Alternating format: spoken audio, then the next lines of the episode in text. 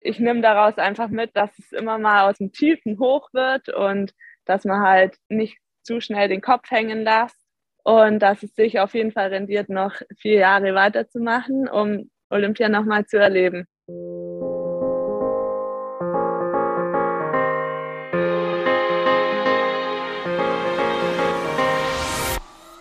Hallo und herzlich willkommen zu den Team Deutschland Podcast Sonderfolgen mehr als Gold, Silber und Bronze, wo wir über die ganz besonderen Geschichten und Momente sprechen, die sich hier bei den Olympischen Winterspielen in Peking so ereignet haben. Olympische Spiele sind eben mehr als Medaillen, sind ein ganz besonderes Ereignis für Athletinnen und Athleten und mit denen möchten wir eben hier im Podcast über diese Momente sprechen und darüber, was sie auch mitgenommen haben von diesen ganz besonderen Spielen. Bevor wir aber starten, möchten wir uns natürlich wie immer bei unserem heutigen Partner bedanken.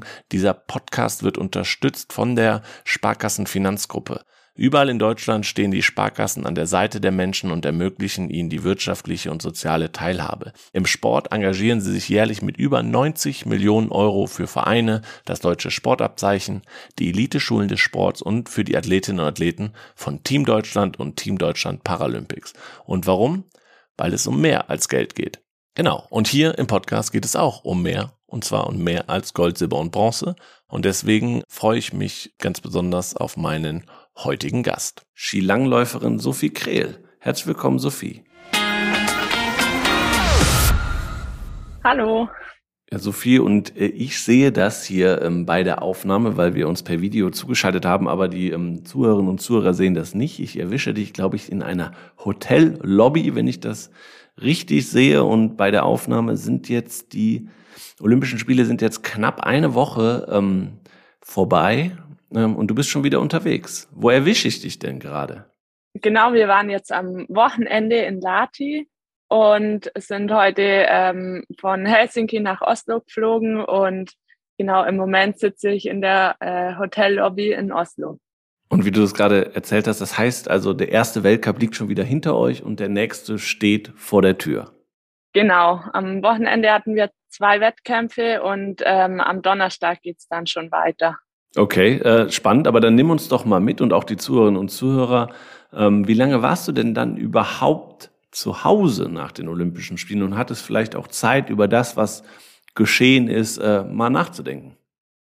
Ja, ich bin ja schon früher von den Olympischen Spielen heimgereist und war dann eigentlich ähm, eine knappe Woche daheim. Es war tatsächlich re relativ viel Trubel, weil mich sehr viele Leute sehen wollten und ich natürlich auch meine Freunde und meine Familie. Und deswegen war gar nicht so viel ruhige Zeit, wo ich da irgendwie so groß in Gedanken auf dem Sofa lag, ähm, sondern es war immer ein bisschen was los ich muss sagen, ich habe mich aber trotzdem tatsächlich gefreut, dass es schon wieder losgeht, weil irgendwie ist es auch schön, die Teamkollegen dann wieder zu sehen und mit denen hat man ja, ja, hat man das alles erlebt und dann ist es auch schön, da nochmal mit denen drüber zu sprechen und ja, deswegen passt es alles so, wie es ist.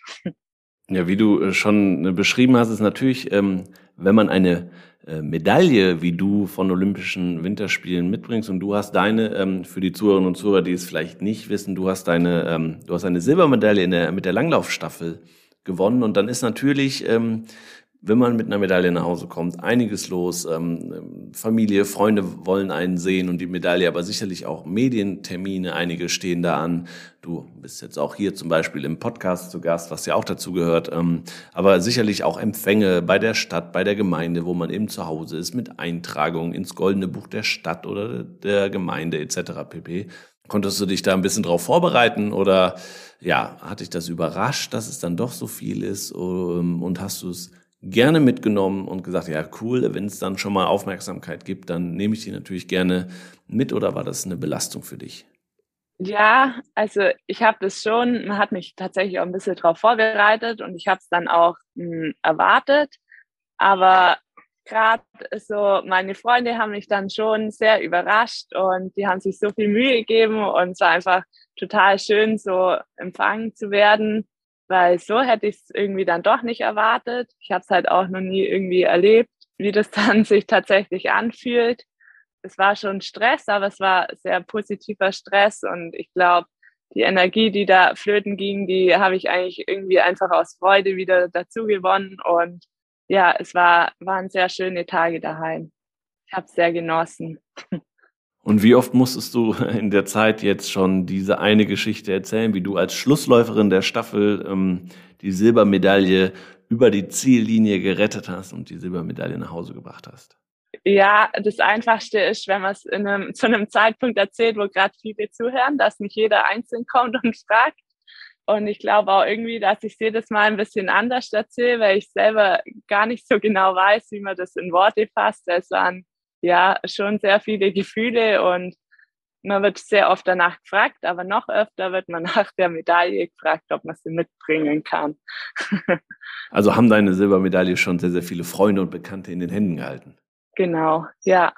Aber nimm uns doch nochmal bitte mit zu diesem Erzählen der Ereignisse. Ähm, du hast ja gerade auch gesagt, dass du ähm, das gar nicht mehr so oft also so vor Augen hast und deswegen auch happy bist, dass du es öfter erzählt, weil dir immer wieder neue Dinge einfallen? Also hilft dir quasi das Erzählen, das, was du da geleistet hast, was dir widerfahren ist, ähm, irgendwie nochmal zu, mehr zu begreifen?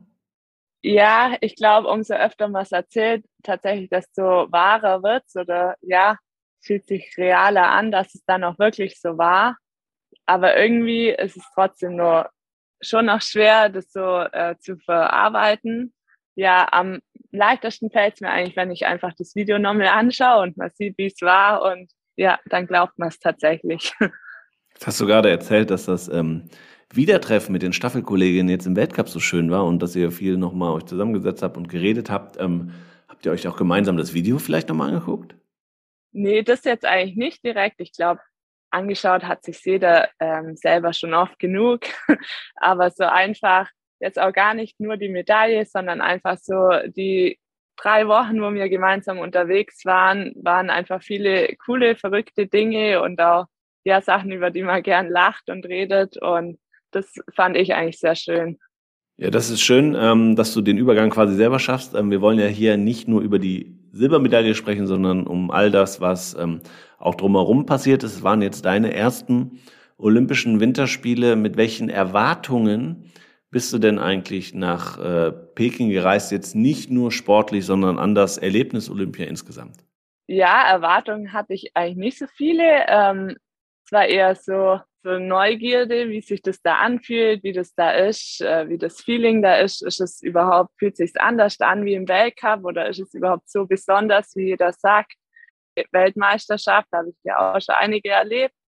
Und es war einfach ja sehr besonders, aber trotz den Umständen und so hatten wir halt schon sehr viel Kontakt zu den anderen Ländern und auch zu anderen Sportarten. Das ist bei uns ja auch nicht so häufig.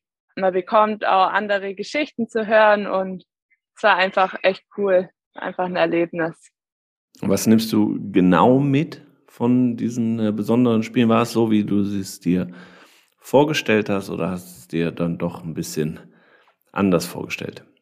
Ja, es rendiert sich auf jeden Fall mal dabei zu sein und es ist ja, es, es war ein Traum und es, es wurde wahr und ich glaube schon allein, dass, dass man halt immer davon träumt, war es halt dann einfach ganz besonders dort zu sein und was ich mitnehme, ein Bild von den Olympischen Ringen mit mir, das war mein Hauptziel, genau, ja.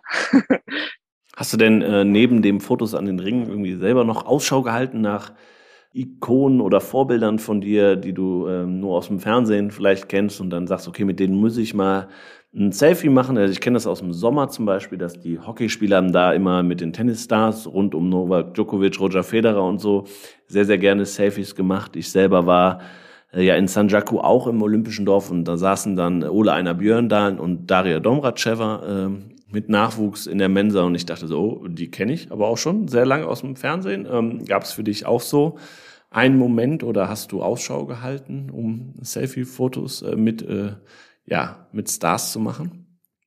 Ja, in der Mensa war tatsächlich sehr interessant, wenn man da länger guckt, ist, wen man alles gesehen hat. Ich bin da auch von ein paar Leuten sehr begeistert, aber ich bin eher zu schüchtern, um nach Fotos zu fragen und genieße es dann einfach mal hinzuschauen. Und sonst war eigentlich, ja, als die Denise ihre Goldmedaille gewonnen hat, das war für mich ein sehr schöner Moment, da einfach bei dem Empfang mit dabei zu sein und ja, das zu erleben, weil ich sie auch persönlich kenne. Und da habe ich auch einmal die Medaille berührt und habe das genossen und das war auch ja für mich ein sehr schöner Moment.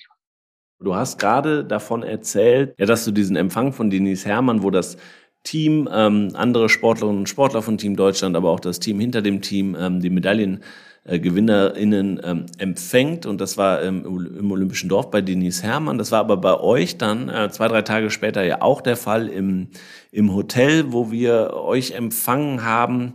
Alles in einem etwas kleineren Rahmen, weil es ja auch kein deutsches Haus gibt, ähm, was du allerdings auch nicht kanntest. Also du hattest keine Erfahrungswerte, wie da so eine Medaille gefeiert wird. Ähm, war es denn trotzdem für dich dieser Empfang dann doch? Hatte das was von Olympia? War das äh, ein olympischer Empfang? Ja, also sehr, es war ja für uns an dem Abend eigentlich eh schon sehr viel Trubel. Und äh, vielleicht war es dann auch gut, dass es gar nicht noch größer war, weil so die wichtigsten Leute, die aus unserem Team, die waren dabei und die haben wir wahrgenommen und die haben uns sehr gebürtig äh, empfangen. Und doch, es hat sich sehr schön angefühlt und ich hätte das gar nicht größer braucht. Das war für mich voll korrekt so.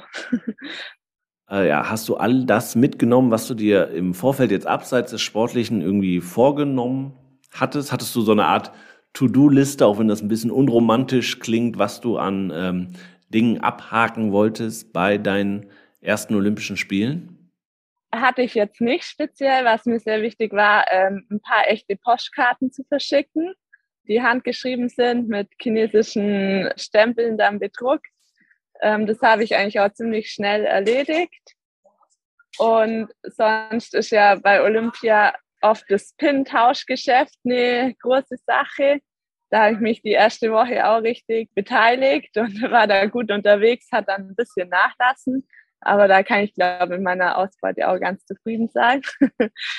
Und sonst war eigentlich für mich ein sehr großer oder wichtiger Punkt einfach, dass die Rennen, wo ich laufen darf, dass ich die auch irgendwie genieße und da nicht zu verkopft hingehe und ja, einfach auch ein bisschen Spaß dran habe. Wir Mädels in unserem Team waren eigentlich fast alle noch nicht bei Olympia. Und wir haben uns das alle vorgenommen und hatten da dann auch teilweise abends so Spielchen geplant und sowas, einfach, dass wir es ein bisschen lustig haben, weil wir im Vornherein auch nicht so wussten, wie es so mit Kontakt nach außen läuft. Und doch, das haben wir eigentlich auch alles so gemacht und hatten sehr unseren Spaß. Äh, was, was habt ihr denn gespielt? Wir hatten jeden Abend ähm, zehn Minuten Tanzen. ja, das Tanzen habe ich auf Social Media verfolgt. Wer hat denn da die Idee beigesteuert zu? Das war eher von unserem sehr kreativen Trainer.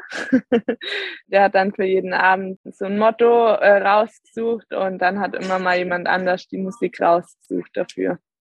Das war eigentlich echt ganz lustig. Sehr, sehr gut. Das heißt aber auch, dass Lockerbleiben auch sehr, sehr wichtig bei Olympia ist. Genau, ja. Und dann nach diesen zehn Minuten Tanzen habt ihr, habt ihr, was habt ihr da noch gespielt? Ja, wir hatten ein Puzzle mit dabei und haben uns halt öfter zusammengehockt und ja, ein bisschen geredet, ein bisschen gespielt. Okay, das, das heißt, die Lockerheit bei euch äh, Mädels war auf jeden Fall da. Wir hatten ja Während der Spiele, ich meine, es war ein, zwei Tage äh, nach der Silbermedaille, haben wir uns auch schon unterhalten in unserem Team Daily, unserer täglichen äh, Social Media Live-Show von den ähm, Spielen. Und da, ja, da bist du immer noch auf einer sehr, sehr großen Euphoriewelle geritten, hatte das den Einschein. Du hast gestrahlt ähm, über beide Ohren. Und äh, ja, wie lange hat denn diese Euphoriewelle denn eigentlich angehalten oder hält sie immer noch an? Ja, sie hat auf jeden Fall gehalten bis nach Hause. Dann kam zu Hause der Empfang, dann ist das Ganze nochmal hoch an die Decke gegangen. Und sie hält tatsächlich immer noch, wenn ich mir jetzt die Fotos oder so anschaue. Aber es wird langsam alles realer und ja, dadurch die Emotionen auch ein bisschen weniger. Also alles äh, jetzt wieder ein bisschen normaler und auch wieder, äh, du bist im normalen ähm, Weltcup-Alltag ähm, zurück. Ähm, war das für dich wichtig, dass es entsprechend relativ schnell mit dem normalen Weltcup weitergeht oder hättest du dir eigentlich lieber jetzt etwas äh, Urlaub gewünscht?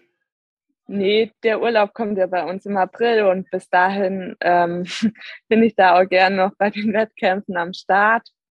Aber ich muss sagen, das erste Wochenende, das wir jetzt schon hinter uns haben, ähm, fiel mir tatsächlich nicht ganz so leicht, mich so auf das Wesentliche zu konzentrieren, weil ich immer so ein bisschen ja in der Stimmlage war, ich habe was geschafft diesen Winter, ich habe das, das nimmt mir niemand mehr und damit bin ich jetzt erstmal zufrieden. Deswegen ist es da, ja, fiel es mir persönlich ein bisschen schwer, jetzt die Spannung und den Fokus zu halten. Merkt es denn das Trainerteam oder äh, gab es da sogar kritische Worte ähm, diesbezüglich oder sagen die, okay, nach einer Silbermedaille, da kann man auch schon mal so an die Sache rangehen, wie du es jetzt gerade beschrieben hast? Also ich habe nur kein kritisches Wort zu hören bekommen und ich glaube, dass sie das merken, ja. Aber, aber steuern die auch ein bisschen dagegen? Also sagen die, okay, beim ersten Weltcup kann man das nochmal so machen, aber beim zweiten wollen wir schon, dass es wieder einen anderen Fokus gibt? das wird sich dann rausstellen. aber ich glaube, unser Trainer ist auch noch äh, sehr euphorisch und vielleicht da auch noch ein bisschen auf meiner Schiene unterwegs. okay. Ähm, was, hast, was nimmst du denn mit von deinen ersten Olympischen Spielen für deinen weiteren Weg? Was hast du gelernt, ähm, was dir auf dem längeren Weg, den du hoffentlich noch vor dir hast, ähm, was dir helfen wird? Ja, bei mir lief es in der Saison eigentlich gar nicht so gut und ich habe auch lange gezittert, ob ich überhaupt mit darf zur Olympia. Ich nehme daraus einfach mit, dass ja, dass es immer mal aus dem Hoch, dann äh, aus dem Tiefen hoch wird und dass man halt ja nicht zu schnell den Kopf hängen lässt. Ja, wenn es mal nicht so läuft, dass man halt einfach den Spaß nicht verliert und dass es sich auf jeden Fall rendiert, noch vier Jahre weiterzumachen, um Olympia nochmal zu erleben. Das wäre das wär tatsächlich meine nächste Frage gewesen. Und ähm, ja, dass du, dass du natürlich gerade erzählt hast, du hast eigentlich was geschafft und bist damit sehr zufrieden. Ähm, aber äh, ich sehe, äh, oder du nimmst auch Motivation mit, das Ganze nochmal zu erleben. Ja, doch. Also gerade war ja sau das coole Erlebnis und ich glaube, wenn es dann nur in den Alpen stattfindet, in Italien, dann ist es vielleicht für mich persönlich nur ein tolleres Erlebnis, weil ich einfach gerne in den Bergen bin. Und es hat auf jeden Fall viel Motivation mit sich gebracht. Und ja, ich werde den Weg zumindest mal angehen. Das ist, das ist total schön. Ähm, hast du denn was, was du ähm, den Menschen, dem Nachwuchs da draußen, der jetzt aufmerksam geworden ist auf Skilanglauf, weil ich finde schon, dass, dass der Skilanglauf sehr, sehr profitiert hat durch die Olympischen Spiele, durch die Geschichten, die erzählt worden sind, natürlich durch die Medaillen, Gold im Teamsprint, ähm, durch Katharina Hennig und Viktoria Karl, eure Silbermedaille, aber grundsätzlich auch sehr, sehr spannenden Rennen, die wir da in ähm, Peking äh, sehen konnten. Hast du denn was, was du dem äh, Nachwuchs da draußen mitgeben möchtest, warum Langlauf so eine tolle Sportart ist, warum sie unbedingt da äh, beibleiben sollten, wenn sie jetzt Bock drauf haben, das mal auszuprobieren? Ja, also Langlauf ist eine sehr vielseitige Sportart. Man kann eigentlich im Winter machen, was man will. Es bringt alles ein bisschen was, weil beim Langlaufen braucht man einen ganzen Körper. Gerade egal, was ist. Man kann es eigentlich machen bei schlechtem Wetter, bei gutem Wetter draußen sowie drinnen kann man sich da irgendwie üben. Deswegen denke ich, äh, hat ein sehr hohes Spaßpotenzial unsere Sportart und ja, wer sich, äh, wer Spaß dran hat, sich auszupowern, dem, der soll es auf jeden Fall versuchen, ja. Ja, viel, vielen, vielen Dank. Das, das war doch schon ein sehr, sehr schönes Schlusswort für unseren kleinen und kurzen und knappen Podcast hier mit tollen Einblicken, aber von dir, ähm, Sophie, über deine Erfahrung bei deinen ersten Olympischen Spielen und was noch danach noch so ähm, auf dich gewartet hat. Ähm, wir drücken dir auf jeden Fall für ja deinen weiteren Weg die Daumen und hoffen, dass das alles so läuft, wie du dir es vorstellst, wie ähm, jetzt auch natürlich in den kommenden Weltcups, äh, die noch anstehen. Wie viel sind das eigentlich? Auf jeden Fall noch zwei Wochenenden und eventuell dann nur ein drittes als Finale. Okay, danke. Dann toi, toi, toi für die ähm, Weltcups, die da noch anstehen und ähm, für deinen weiteren Weg. Dann natürlich auch einen schönen Urlaub danach, gute Erholung nach dieser anstrengenden Saison. Und wir werden natürlich deinen Weg entsprechend weiterverfolgen und hoffen, dass wir uns dann in zwei, drei Jahren, wenn es dann wieder Richtung Olympische Spiele geht. Ähm, ja, Wiedersehen, Wiederhören, das würde uns total freuen. Sophie, vielen, vielen Dank, dass du hier zu Gast warst. Ja, danke für die Einladung. Ja, vielen Dank euch da draußen natürlich fürs Zuhören. Wir würden uns sehr freuen darüber, wenn ihr diesen äh, Podcast gut bewertet auf den entsprechenden Plattformen, aber natürlich auch weiterempfehlt, denn die besonderen Geschichten der Athletinnen und Athleten von Team Deutschland lohnen sich zu hören und natürlich auch weiter zu empfehlen. Deswegen tut dies doch, ähm, folgt den Athletinnen und Athleten auf ihrem weiteren Weg auf ihren Social Media Kanälen, auf bestenfalls auf Instagram. Folgt aber auch Team Deutschland auf Instagram at Team Deutschland, auf Facebook, Twitter, YouTube und eben hier im Podcast. Darüber würden wir uns sehr, sehr freuen. Vielen Dank an dieser Stelle auch nochmal an Maniac Studios, die uns bei der Postproduktion dieses Podcasts unterstützt haben. Ja, und wir hören uns äh, demnächst schon wieder, denn die Spezialfolgen mehr als Gold, Silber und Bronze erscheinen alle drei bis vier Tage jetzt nach dem Ende der Olympischen Winterspiele in Peking, sodass da die Erinnerungen an das, was wir hier erzählen, noch sehr, sehr frisch sind. Deswegen könnt ihr euch schon bald auf eine neue Folge freuen. Bis dahin, ciao und tschüss.